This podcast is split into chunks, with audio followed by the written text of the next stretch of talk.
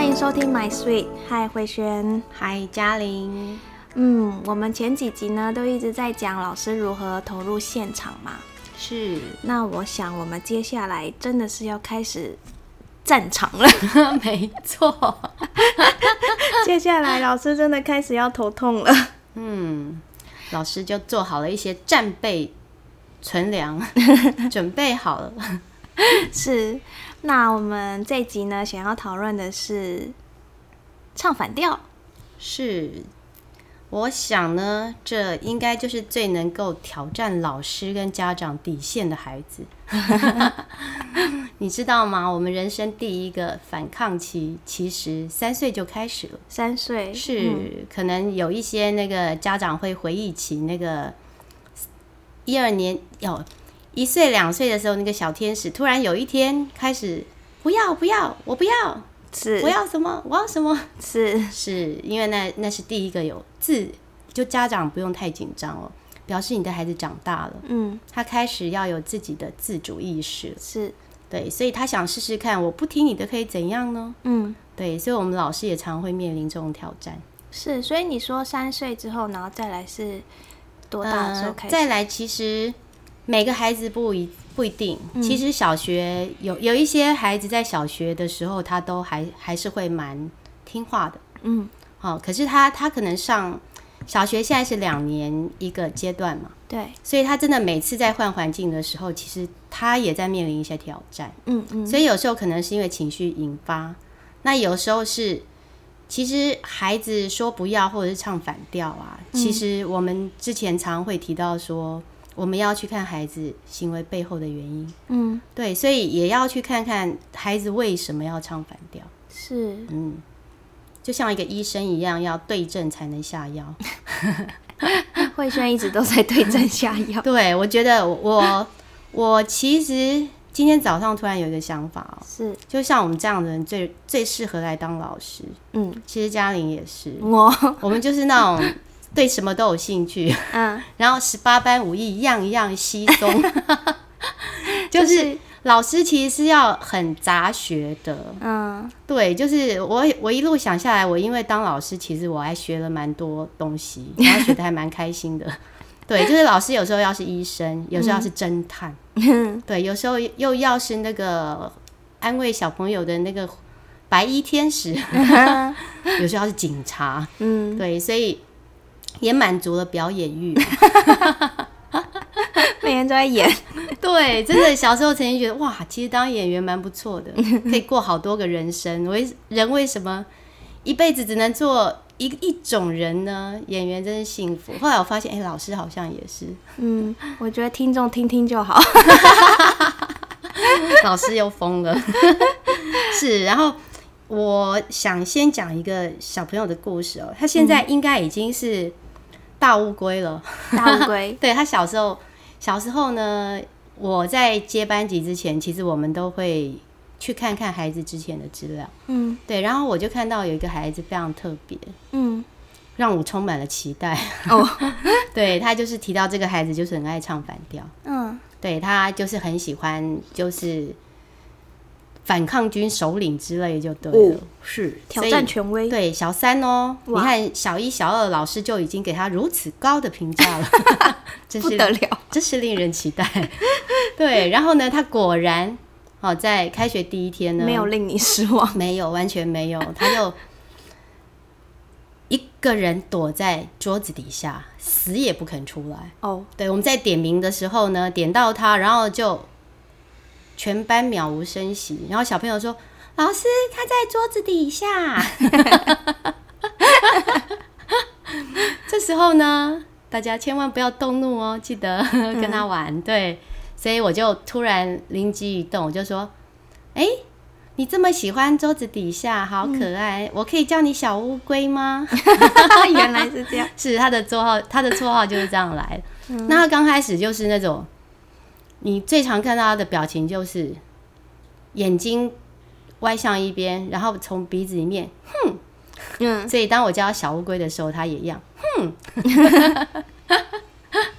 对，那这时候呢，就是你可以暂时忽视他，嗯，对我就问他说：“你你现在想待在下面是不是？”嗯啊，那不管他回答什么，他通常都会说对，或者是没反应。嗯，好，其他有时候这种唱反调小朋友也是。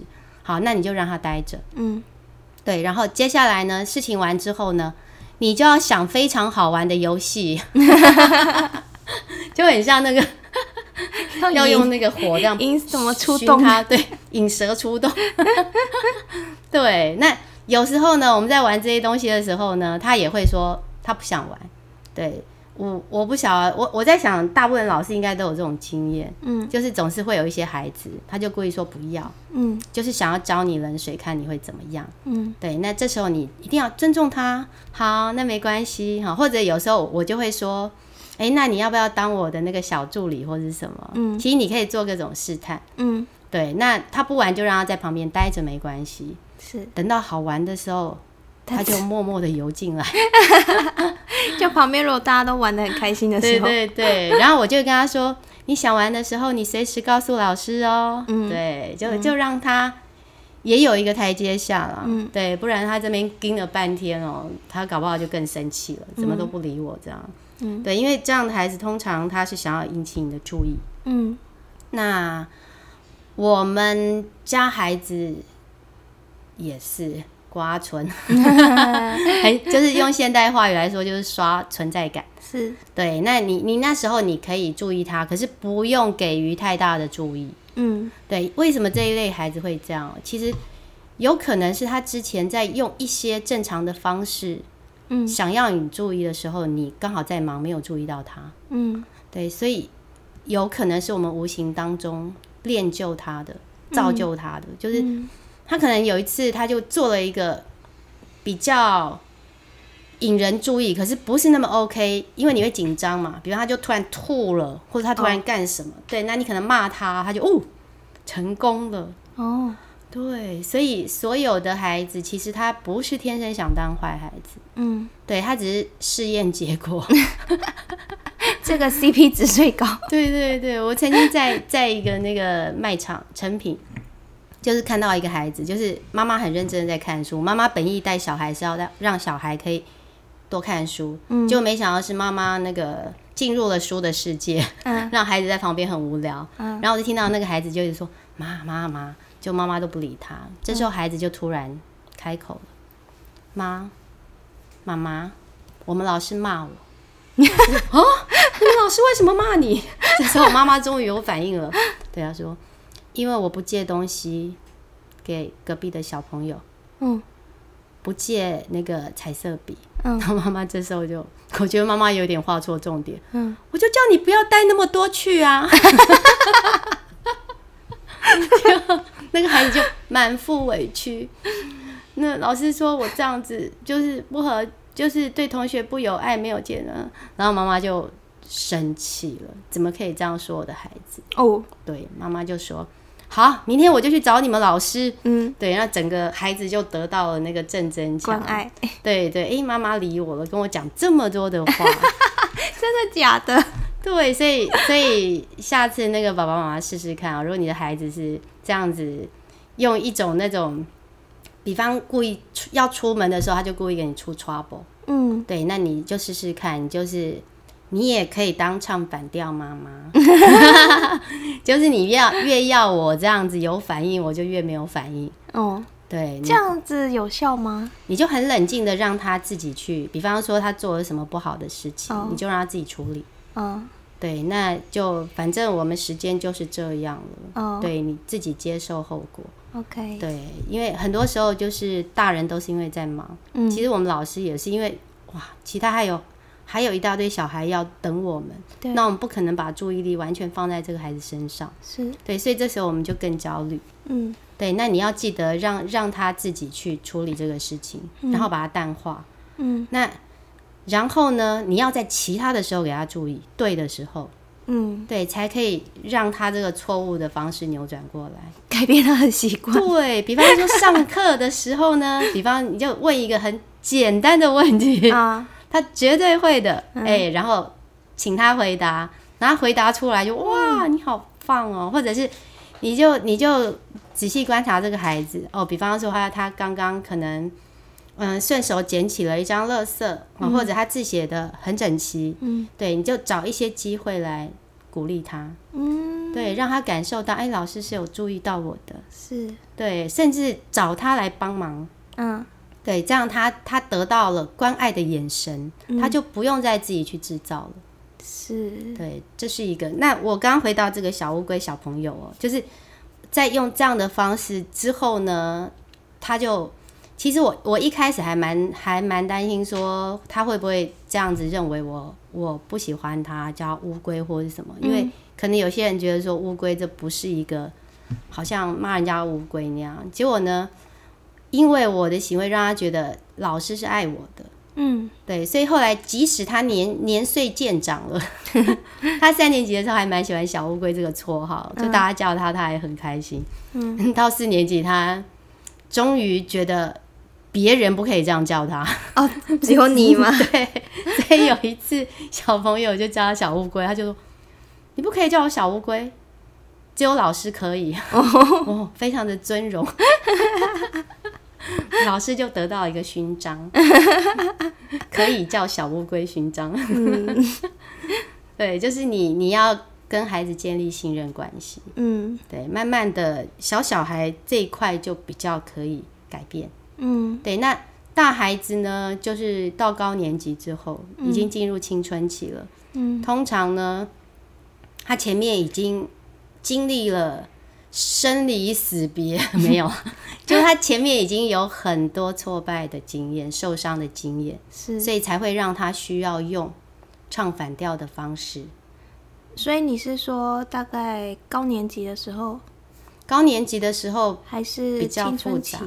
哦。因为现在的孩子很多提早就进入青春期，对，通常五年级还好，六年级，除非说有一些状况的，才会五年级就开始有一些小叛逆。我们讲说叛逆，对，那六其实有有一派说法是说，希望六年级其实是可以并到国中了，嗯嗯，因为其实他们青春期也来了，然后比较早熟了，对他们身体在改变，然后荷尔蒙什么心理，对，所以。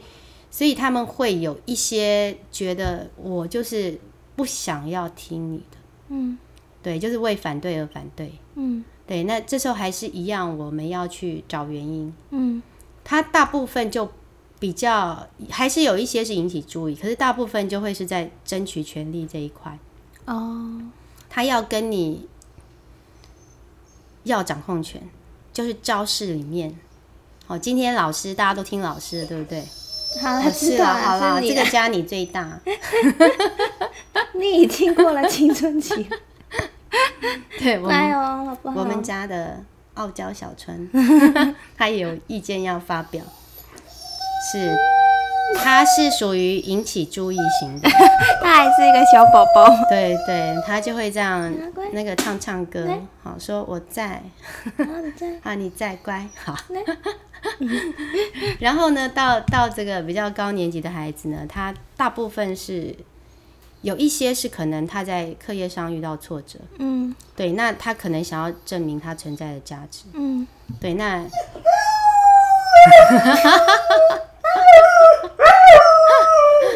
是，所以这这一方面的孩子呢，大部分就是他可能在其他方面没有得到肯定，嗯，对，就是运动，或许他运动很好。可是呢，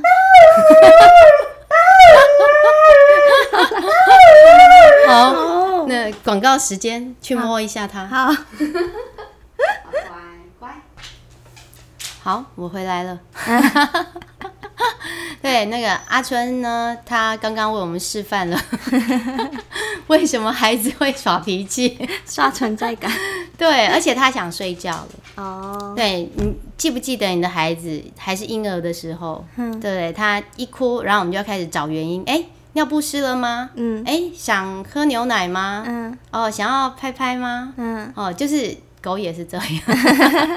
对，所以其实孩子也一样。你不要想说，哎，孩子会说了，可是有时候孩子可能一次、两次、三次，他觉得他说了也没用。对，没有被接收到。对，没有没有回应。对他可能是用不同的方式说，可是我我们可能都觉得啊，哎，你就是这样就好，你就是怎么样。所以他发现他这个方式没用，所以他就开始耍耍坏、耍脾气。然后又发现，哎，这时候爸爸妈妈理我了，所以哦，这是对的方式。嗯，对，我们上次有讲过，就是小朋友是最好的观察者。嗯，可是常常得出错误的结论 出现了。那我们刚刚讲到大孩子是好，有一些运动好一点的孩子，他可以在运动场上获得成就，嗯，那很 OK。嗯，可是你一定不要用他的弱项来打击他。我也碰过一些孩子运动很好，对，可是因为父母就觉得说运动没前途啊，运动好有什么用？书读的那么差，对。对，运动又不能赚钱，是，所以你会发现这类的孩子，通大部分是被否定的孩子。嗯，那他找不到什么，就是他在这个地球上还没有找到他的位置。对，所以他他就开始试各种方法。是，对。那我们刚刚讲大孩子啊，我之后可以来讲那个刺猬孩子的故事。嗯，对他，他就是一开始就是一个唱反调的孩子，嗯，甚至还会有那种肢体语言。他三四年级的时候我就认识他，是赖在地上哦，比爱唱反调还要厉害，升级为刺猬小孩。就是在三在三四年级的时候是那种喷火龙，爱唱反调的。他可能到五六年级到国中，他就会变成刺猬小孩。哦，对，他会不断的升级打怪。最高等级，对，学的越来越多，这样。好，对，这样那这一类的孩子呢，就是一样，他要跟你争取权利的时候，嗯，当下你也不要跟他，就是你不要玩他定定的游戏规则，就这样说。好，对，不用跟他硬碰硬，嗯，对，那时候你你就是让他知道，说我我上次在讲那个开学的时候，我讲到，其实这个班级有一些规范。对对，那你没有做到，那我们再来讨论你要怎么做。嗯，对。可是这样的孩子，你就知道他是有需求的。刚刚说的尿不湿了还是怎么样？他就内心对他内心有有需求有缺憾。哇，要观察他内心的需求。对，这时候拿出放大镜。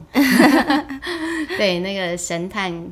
侦探出现，对对对，老师侦探出现，对，你要去看他缺失的是哪一块。其实大部分是父母的陪伴，还有肯定。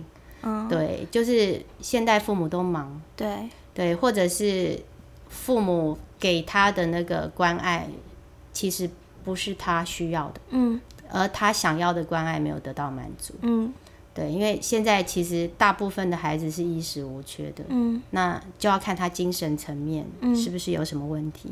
那老师需要做的就是让他找到自己在这一个环境教室里面的位置。是，对，你就他想要权力，他想要掌控，给他，嗯，可是不是现在，嗯，因为你现在给他，你就是让他学到错误的模式。嗯，哦，原来我只要耍狠就可以了。对，我就是老大。No，哦，这个教室里面大家都是平等的，老大不是你，也不是我。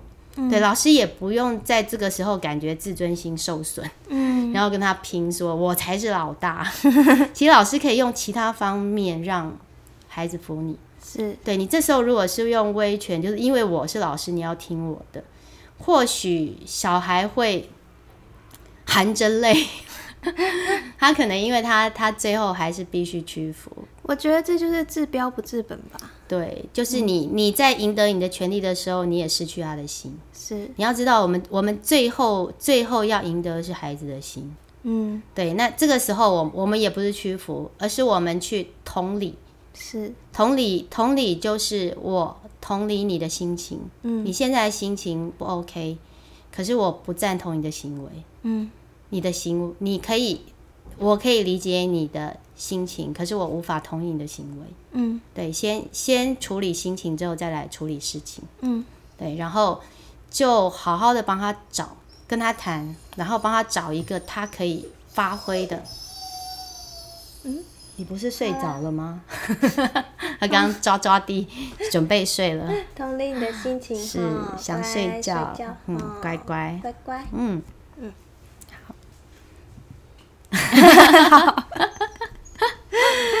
对，其实慧轩呢，这个同理心情再去处理事情这件事，我觉得不只是在教育上面啦，我觉得其实在工作上啊，还有很多呃人际关系上，都可以用这样子的方法去啊去尝试。